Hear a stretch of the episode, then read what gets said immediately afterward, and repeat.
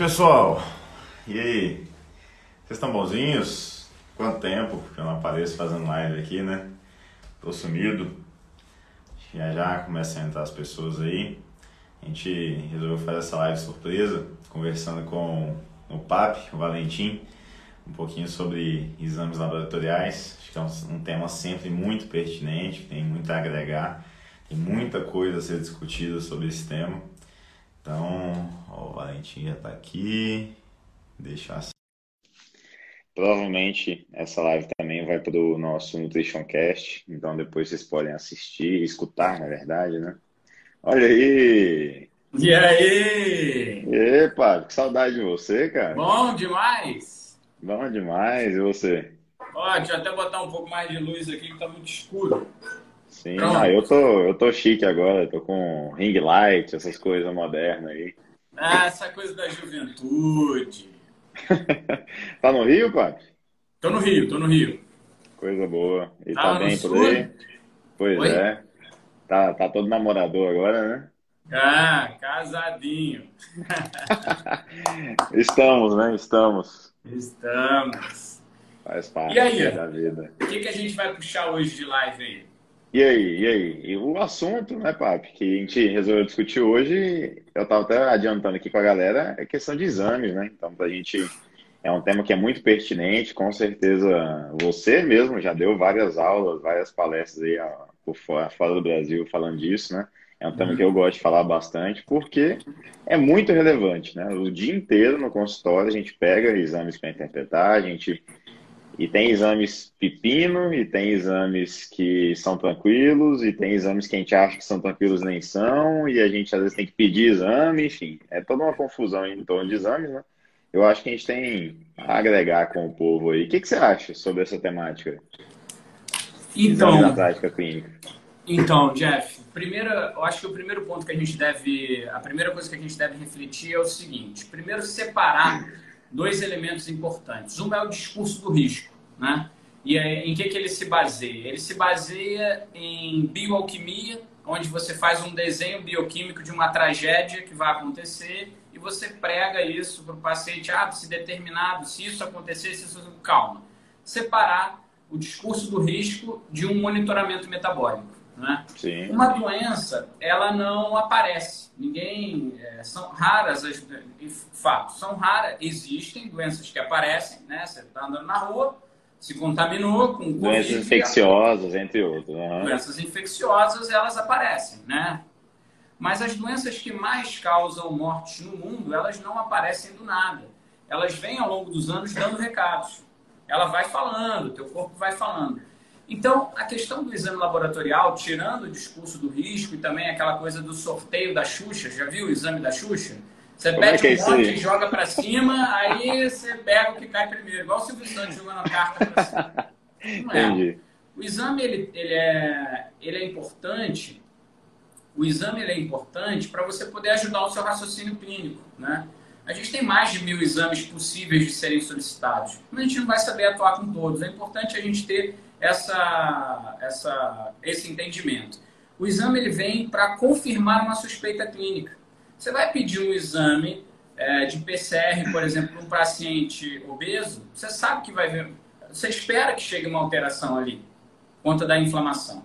Então, separando isso, vamos tentar ser bem objetivo na live.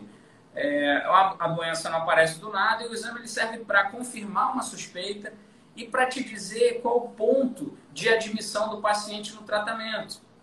Né? Como é que você chegou aqui? Porque muitas vezes você não tem uma mudança, né? A mudança de composição corporal, muitas vezes ela não é aguda, é, não tem a mesma velocidade que uma resposta metabólica. Às vezes o teu metabolismo precisa responder um pouco antes para você para você entrar em equilíbrio e a partir daí avançar para avaliar a composição corporal. A composição corporal, tirando aquela desidratação da dieta da fome, né, ela é uma coisa um pouco mais lenta. Né? A mudança robusta na, na composição corporal é um pouquinho mais lenta. Pode até, com alguns parâmetros metabólicos, andar de mãos dadas. Né? Alguns marcadores inflamatórios, talvez uma ferritina, uma, um PCR, enfim, até a série branca, que ajuda muito a gente na relação hum. neutrófilo-linfócito. e vai ajudando, porque o cara não perde peso na balança, mas ele tem um ganho de resultado no exame laboratorial muito grande, né? Exato. que, que eu... é o que eu uso como, como uma didática para explicar para o paciente no, no consultório é o seguinte: ele, é quando a gente pega os exames, como você falou, esses que mostram para a gente, né? Eu falo que é como se fosse um raio-x do metabolismo, né? Você vê ali por dentro dele como é que as coisas estão andando. E a gente pega, por exemplo, uma situação que está com marcadores inflamatórios aumentados, ou que está com uma insulina de 15, por exemplo. Ele não está doente ainda, né? Mas ele, é, eu falo assim, ele, tá, ele apontou para o caminho da doença. É o que você falou da questão do risco. Ele pode ter apontado para o caminho da doença por conta dos hábitos de vida que ele está naquele momento. Não quer dizer que ele vai ter daqui um, dois, três anos, mas quer dizer que daqui 5, 10 anos, se ele continuar daquela forma, ele está com risco aumentado. Mas sem bater o martelo e tudo mais, eu falo que é o sinal amarelo. Ó, isso aqui está mostrando que você está apontando para aquele caminho, a gente vai fazer ajustes nutricionais e de estilo de vida, ajustando o sono, ajudando esse paciente a ajustar sono, atividade física e tudo mais, para que ele saia daquele caminho e aponte para um caminho de saúde, né? Então, e aí até que é, é uma outra analogia que eu uso bastante com o paciente, que a gente mesmo, a gente mesmo não faz nada por ele no dia a dia. A gente dá um norte, a gente serve como GPS, né? Fulano, vira aqui, vira ali, faz isso aqui que pode ser melhor para você. Muitas vezes vai fazendo testes, mas quem faz mesmo, quem dirige o carro, que é a vida dele, é ele, né? Então aí vem questão de autorresponsabilidade, vem outras questões que são essenciais, né? Então, você falou um primeiro ponto, você já citou alguns, né? Mas a primeira coisa que você falou é a questão de avaliar risco, né? Então, essa é uma função muito importante dos exames no dia a dia, que é ver o uhum. risco metabólico que esse paciente está. E um outro, Valentim, que eu, aproveitando, já que você puxou, eu vou te questionar sobre ele, que é também para avaliar onde ele está agora, né? Qual o uhum. estado daquele indivíduo agora, em onde ele está naquele momento, como se fosse, mais uma vez, um GPS, onde você está localizado e para onde a gente vai. Esse é, o, é uma analogia boa, né? Uhum. O que, que você pensa aí sobre esses marcadores de, de marcar, de como ele está hoje? Além de perfil inflamatório e tudo mais, tem muita questão nutricional que a gente consegue investigar e ajustar, né? Sim. O que acontece, né? A, o exame, a gente já comentou que o exame ele serve para confirmar uma suspeita clínica e o uso do exame laboratorial, o corpo ele vai. É... Se você deixar passar, se, alguém falar, ah, se eu não fizer exame, o que, que vai acontecer? O que vai acontecer é que aquela rota metabólica que está sendo ativada, ela vai de fato chegar aquele, a, a, aquele destino que você apontou vai acontecer. Por exemplo, ah, se eu não fizer exame de glicemia, teste de tolerância à glicose, insulina e nada, o que, que acontece? Cara, se você não mudar a sua alimentação, você vai ficar diabético. A probabilidade é, é essa. Então, o exame laboratorial ele serve para ouvir os recados que o metabolismo está dando e também para te antecipar. Ele seria uma bola de cristal do bem, né? ele te antecipa. E o ponto de partida, isso que é, que é uma questão relevante, o ponto de partida ele vai começar a, a, a dar as mãos ali para um raciocínio de individualidade, individualidade biológica. Né? Cada organismo, quando a gente olha uma curva de referência, não de normalidade, a gente está falando de matemática, a gente não está falando de biologia. Tá? O de 0 a 100, de 8 a 10, mais de 10, menos de 5, isso aí é uma análise matemática, isso não é uma análise biológica pura.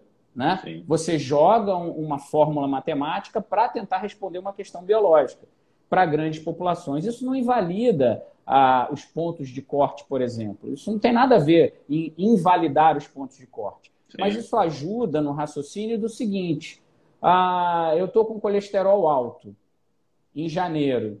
Eu estou com colesterol alto em abril. Tá, mas o quão alto estava em janeiro e o quão alto está em abril. Sim. Tá claro essa, essa, esse desenho? Eu não sei se fica ao contrário, né? Eu estava com parâmetro. Tá certo. Tá certo aqui? Tá. Então, eu estava com parâmetro alto e estou com parâmetro alto. Isso é bom ou ruim? Isso é excelente. Como é que você vai dizer para um paciente? Por isso que você precisa traçar ah, um desenho bioquímico dele. E é uma coisa simples. A gente fala bonito, que é, quando você vira professor, você é treinado a falar difícil. Mas o que você está fazendo é ligando os pontinhos, igual você faz na alfabetização. Você vai pegar um número lá em cima, marca e vem trazendo. Se estiver baixando, se aquele parâmetro, o, o, o alvo dele for ser mais baixo do que o ponto de partida, você está vendo ali uma curva de melhora. Aí você marca um terceiro, aí está mais baixo ainda. Você fala, cara, ele vai questionar, pô, mas ainda está alto. Esquece o está alto. Você está num curso natural de cura ou de melhora é metabólica. Né? É o curso natural. A gente assiste isso na Covid. Ah, meu Deus, eu me contaminei, agora vai subir. Vai, mas é o curso natural da doença. Vão subir, o vírus vai se multiplicar, o sistema imune vai atacar e ele vai cair. É o curso natural Exato. da doença. Se você não foi infectado por um vírus de um ET, é isso. Se você está se, você tá se alimentando seguindo uma regra, o teu colesterol vai baixar, a tua homocisteína vai, vai, vai melhorar, a tua relação neutrófilo-linfócito melhora com, com, com a inflamação. Por isso é importante marcar um ponto de partida dentro daquele novo cenário. Né? Eu acho que isso já ajuda a encontrar a discussão sobre o valor de normalidade. Esse nome, inclusive, ele não é bom. Né? Se você está fora do normal, você está anormal. Não. Nesse exemplo que eu dei de uma curva decrescente dos valores de colesterol, você está muito saudável, mesmo que matematicamente o seu colesterol esteja ruim. Você está em curva de melhora, está melhorando. E outra, Valentim, sempre, sempre, sempre casar com anamnese, né? Sempre. Exame sem anamnese, é, aí é uma bola de cristal é, de uma trance que pisca para todo lado e você não lê nada que está ali direito, né? Sim. Então, inclusive muitas vezes, só até trazendo um exemplo talvez mais factível aqui, como você falou, o exame ele vem para confirmar uma hipótese ou muitas vezes para servir como um diferencial. Por exemplo, cansaço. O paciente chega com a queixa de cansaço. A gente, caramba, mas cansaço pode ser tanta coisa, né? Pode ser uma testosterona mais baixa, pode ser uma falta de hormônio tiroidiano, pode ser uma anemia, pode ser só o sono ruim, pode ser N questões. E aí você, a gente, lógico, tem outros fatores de risco que a gente vai investigando. Então, ah, esse paciente está cansado e ele, sei lá, é vegetariano, ou ele tem uma hipocloridria, tá? Então pode ser que ele seja cansado por falta de ferro, talvez. Mas como é que eu vou confirmar essa hipótese que me veio? Como é que eu vou saber se é um, se é outro, qual que é? Aí vem o exame. Justamente eu vou pedir aquele painel, e aí que vem uhum. justamente a questão de você solicitar os exames após uma anamnese bem feita, para confirmar, para ter um exame bem direcionado para aquele objetivo que você quer investigar naquele paciente, né? É, porque o paciente que chega para você e fala, ah, eu estou cansado. Que horas você dorme? Ah, eu durmo eu trabalho com o mercado financeiro, eu acompanho a Bolsa de Tóquio. Eu durmo às três da manhã. Aí você já vai esperar ele falar que acorda um pouco mais tarde. Que hora você acordar? Ah, não, tem que acordar com a Bolsa do Canadá. Nem sei se o fuso horário está certo. Eu tenho que acordar Sim. com a Bolsa do Canadá. Aí o cara dorme três horas. Aí ele fala, eu tô cansado. Cara, assim... Hum, precisa, precisa de exame, né? O e cara aí? que fala estressado, o cara que fala que é estressado pra caramba, precisa de exame de cortisol para saber que ele é estressado? Né? E, é, isso que você pontuou é muito interessante, né? O exame ele vai te ajudar a rastrear a queixa inespecífica. Tô cansado. Exato. Tô cansado. Aí você joga tarô. Para você descobrir um tô cansado, sem o exame, sem uma anamnese bem, bem conduzida ou com uma anamnese muito complicada, aí vale tudo. Aí vale jogo de dado, né? Vale, vale aí joga com o paciente é, porrinha, vai no adedanha. Ó, ah, adedanha, eu acho que, é, acho que é aquilo. Quem ganha? Se não tiver é exame, não dá. É complicado. E, Valentim, só um adendo sobre o que você falou talvez no começo, que eu acho que eu pensei na hora e não, não, não tive o time de comentar. Você falou que, por exemplo, uma coisa que a gente investiga justamente são esses estágios iniciais de doenças crônicas não transmissíveis, né? Então, a hum. diabetes, uma hipertensão, entre outras questões, que muitas vezes, inclusive, são ditas como doenças silenciosas, né? Muita gente fala isso. Elas não aparecem do nada, elas têm um caminho, só que elas dão sinais, então elas não são silenciosas, eu diria, elas dão sinais que a gente muitas vezes não está com o ouvido atento para escutar. E o ouvido atento para escutar entra justamente na questão de ter exames com uma mínima frequência, anual, bianual, para pessoas saudáveis, sei lá, mas que você uhum. vai abrir os, os ouvidos para aquilo ali para ver se aquilo está dando um sinal ou não. Né? Então, elas não são silenciosas, só a gente às vezes que fecha os, os ouvidos, tampa os ouvidos para aqueles sinais que elas estão dando. Né? Ah, é o que você diz. A gente tem o curso natural, é, o curso natural da doença, né? Que é ela, a gente caminha para observar uma cura e a gente caminha para entender o desenvolvimento da, das doenças. Por exemplo, que você trouxe o diabetes, você consegue olhar uma, uma, uma intolerância, uma, uma, uma resistência à insulina lá atrás. Você consegue prever um pâncreas que está sendo sobrecarregado lá atrás, mesmo que a glicemia esteja estável. Exato. E o que, que é interessante no avanço da ciência, né?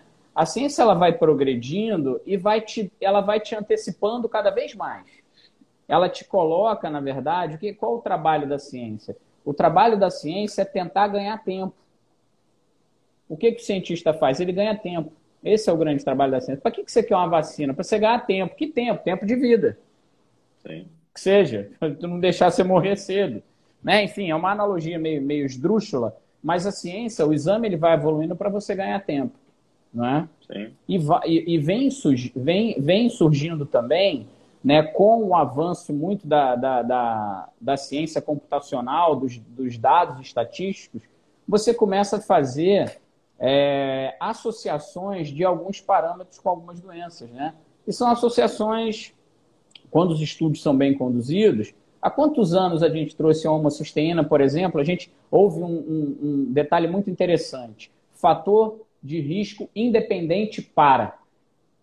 Uhum o fator de risco independente para é muito interessante. O que, que é isso? A ciência evoluiu tanto que ela consegue, através de um único parâmetro, determinar um risco à saúde. Uma homocisteína, por exemplo, é um fator de risco independente para doenças cardiovasculares. E só para galera entender o que é independente para. Os estudos pegam uma população enorme e aí conseguem estatisticamente tirar o efeito do peso, do sexo, do IMC consequentemente, de fumar ou não, de ser diabético ou não, de ser sedentário ou não, tira esses fatores estatisticamente e mesmo assim ela continua tendo uma associação positiva com aquele desfecho. Né? Uhum. E isso é muito interessante, são os fatores de risco independente para.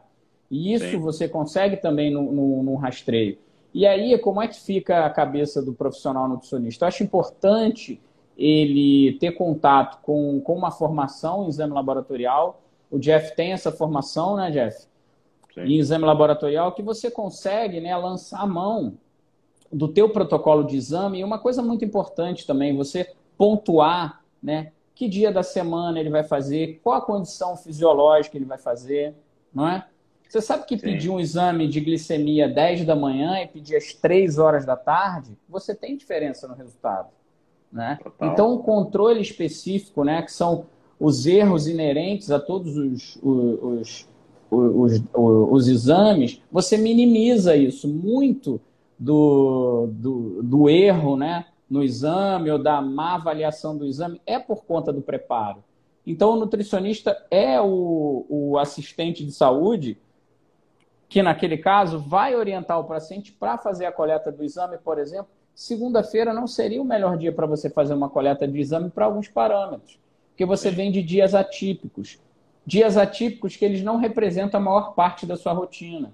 Ou final de semana você dorme bastante, se alimenta bem e está bem, ou final de semana você jaca total. É cerveja, futebol, churrasco, bebedeira, não dorme. Na segunda-feira você vai fazer exame?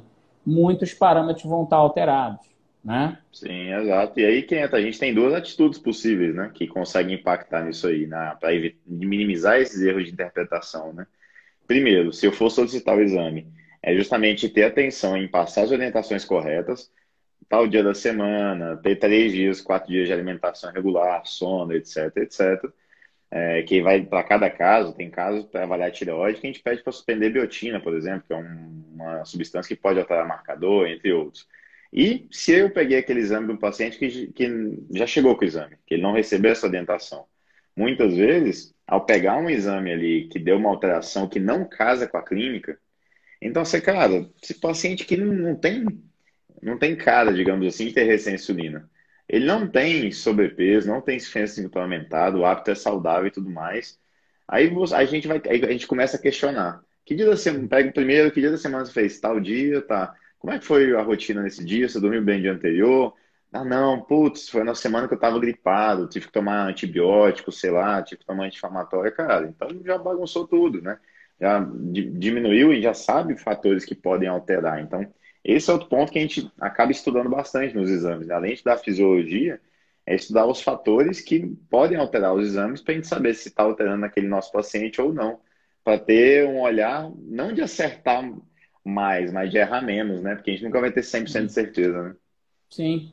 Porque é importante você. Imagina só é, se você tem o exame e a máquina trocou.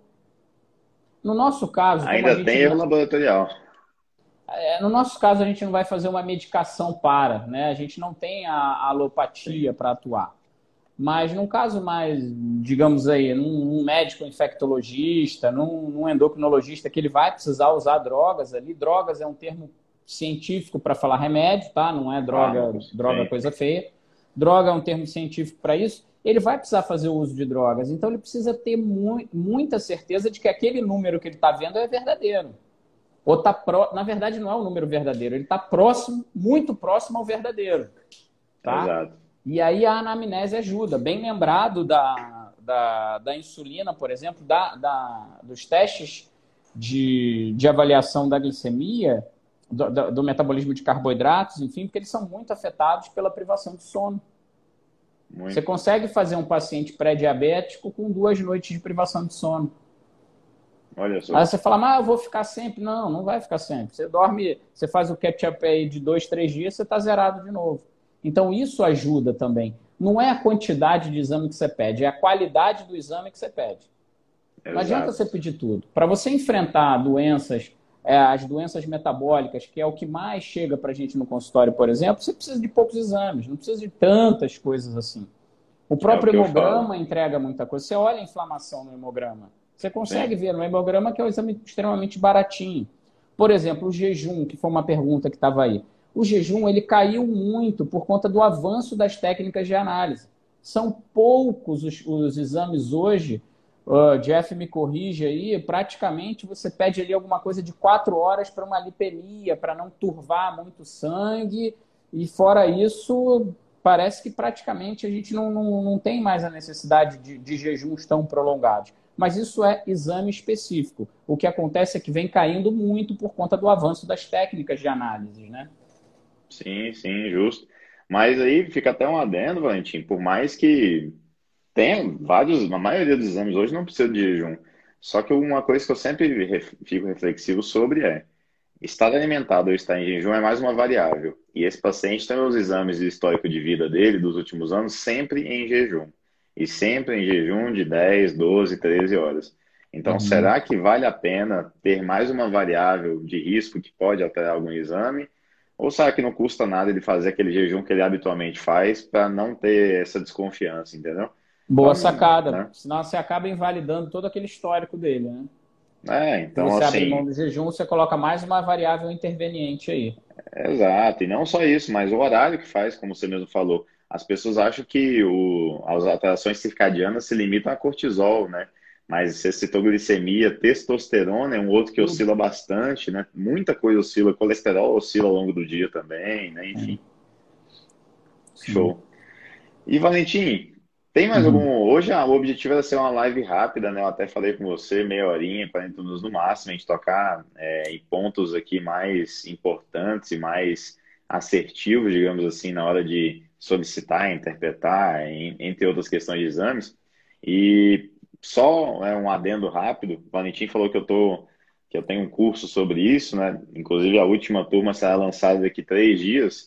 É um curso, e o que você falou, Jefferson, a gente, com pouco exame, interpretando da forma correta e tendo um olhar mais atento, a gente consegue inferir muita coisa. Esse curso, só para você ter uma noção, você, você lógico que não assistiu ele, mas um dia, se você quiser, eu te. Não, me dá, aula me, disso, dá, né? me dá o login aí, que eu sou cara de pau. tá. É um curso de seis horas, seis ou sete horas, que a gente fala de hemograma, perfil glici, glici, é, glicêmico, perfil lipídico. Seis horas falando sobre isso. E o tanto que com isso a gente consegue ter um panorama excelente do, do, do paciente, estado de saúde, enfim, risco, etc, etc. Né? Uhum. Mas, tirando esses, só para a gente dar uma última dica para o povo aqui. Uhum. Tirando perfil glicêmico, perfil lipídico hemograma, que, que você consideraria de exame essencial para qual... investir? Para investigar a saúde. Por exemplo, se você me perguntasse, fazer essa pergunta, eu vou te dar um exemplo. Eu falaria homosteína. Eu considero um exame dos, entre aspas, uhum. essenciais, porque a gente pega tanto um estresse ativo inflamação aumentada, risco cardiovascular, quanto carência de B9 e B12, tem vários pontos que a gente consegue investigar, até alteração genética, enfim. O que, que você Eu pensaria acho... com outros exames aí importantes Jeff, monitorar? Para doença metabólica, eu acho que para a gente passar com esse paciente inflamado, a gente consegue alguma coisa de inflamação já no, no, no, no hemograma, Sim. mas eu não sei se talvez se uma PCR ajudaria para ver um curso dela, não sei, tá? Estou aqui jogando uhum. contigo. Eu acho que função hepática para ver a capacidade de detoxificação, ver se esse fígado está sofrendo, uhum. como é que ele está ali com essa sobrecarga né, em processo de emagrecimento. E aí, só adendo, qual exame uhum. que a gente pediria, por exemplo?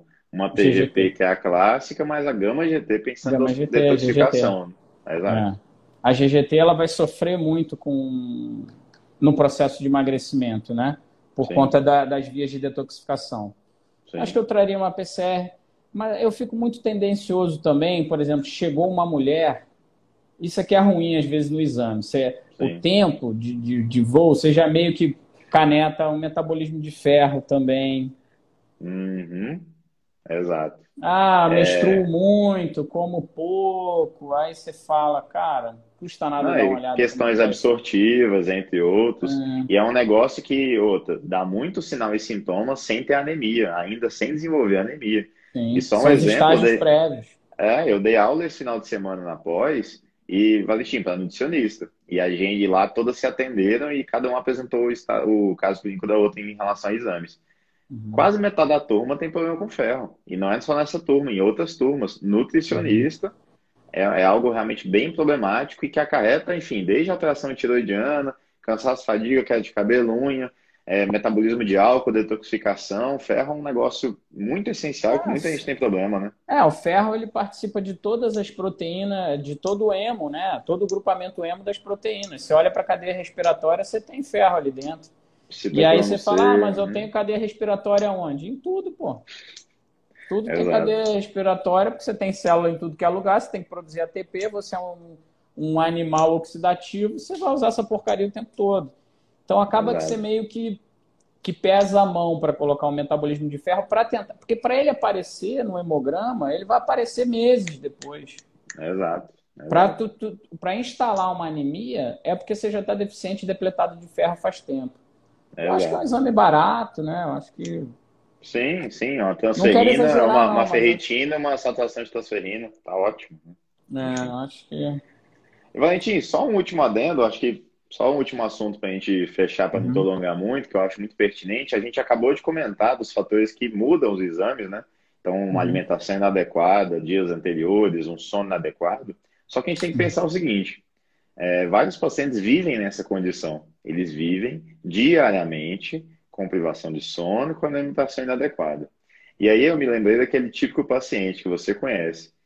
Eu tenho exame daqui um mês, então esse mês eu vou dormir direito, vou comer direito, vou me exercitar porque eu tenho que passar no exame do doutor, né? Uhum. E aí, claramente, sim, esses marcadores agudos eles mudam rapidamente. Sim. Então muitas vezes ele chega lá, o marcador está até melhor. E ele Pô, show, vou voltar para o meu hábito. Então, uhum. tá enganando quem? Como até falando aqui muito, o exame, a maioria deles são uma fotografia do, do, da situação atual. Você pegou uma foto de um momento bom e a pessoa passa a vida inteira, anos numa situação ruim. Cara, o que que adianta? Né? O que que adianta fazer esse, uhum. esse preparatório e tudo mais e passar o resto da vida numa situação ruim? Então, até alguns uhum. pacientes, se eu vejo que ele tem um estilo de vida muito ruim de quinta a sexta, ou rotineiro, eu peço para ele fazer o exame na segunda. Que a intenção desse exame é avaliar ele na rotina ruim dele e para servir como uma ferramenta de conscientização. Para mostrar para ele, ó, fulano, tá ruim, tá vendo? E essa rotina é da sua rotina que está gerando isso aqui. Então uhum. vamos ajudar a mudar essa rotina e tudo mais. O que, que você acha sobre esse, esse Interessante, esse porque você vai tirar uma fotografia da realidade desse paciente, né? Na mudança, Exato. no processo de mudança de estilo de vida dele, que é um processo longo. Só abrir um adendo aí que o Max do Nutrição Moderna tá me zoando sobre a minha vitamina D, falou que eu tô pegando muito sol, ou tá me chamando de branquelo. Tem um tempo que eu não vou pra praia, né? Eu sou o carioca que não vou pra praia. Eu não sei se ele tá me zoando, que eu não tô pegando muito sol. Voltando aqui para o que você colocou. Então, esse processo de, de mudança do estilo de vida, ele é longo e a gente vê muitos altos e baixos. Sim. Se esse cara, tô, antes de cada exame periódico, ele pegar aqueles 10 dias de dorme bem, ah, os exames dele vão estar mostrando uma coisa totalmente diferente. É muito alto e baixo. Eu preferiria acompanhar esse cara no pior momento dele, seguindo tua linha de raciocínio. Né? Deixa, pega ele logo na segunda-feira para poder fazer o acompanhamento. Isso ajuda também muito a motivar o paciente, por exemplo, quando você pega uma balança que não tem um resultado muito positivo. Isso vai acontecendo ao longo do tempo e vira também um gatilho mental muito interessante para o paciente. Você pega depois de quatro anualmente, né? Você fez três exames. Você fez um exame a cada, quadra, a cada quatro meses. Você pega no final de um ano, mostra o exame para ele e fala, cara, olha, isso aqui foi janeiro, isso aqui está dezembro. Olha o ganho metabólico que você teve tá? Uhum. Olha o ganho metabólico que você teve. Tem que mandar o oi pro Bruno. Oi, Bruno, Bruno. abraço, ele fica chateado. Abraço, Brunão. O Bruno não pode fazer exame, não, ele é pai de gêmeos. Se ele for fazer exame, meu amigo, não dorme, corre o dia inteiro. pai é de gêmeos e tem três, né? É, três. Esse aí, esse é um crossfiteiro nato. Ele não precisa mais treinar. Então, voltando aqui. Quando você olha esse, mostra esse ganho metabólico para ele, aí ele começa a ter uma outra, uma, uma outra expectativa sobre saúde. Ele começa a olhar para dentro e falar: caramba, tem alguma coisa aqui dentro que eu tenho que cuidar. Né? Eu acho que vale a pena o exame como um, um, um, um reforço positivo para a manutenção do estilo de vida. Né? Exato, você mostrar para o cara falar: olha, cara, janeiro você estava aqui, dezembro você está aqui. Teu corpo está muito melhor. Teu metabolismo está muito. Ah, mas minha barriguinha não está tanquinho. Cara.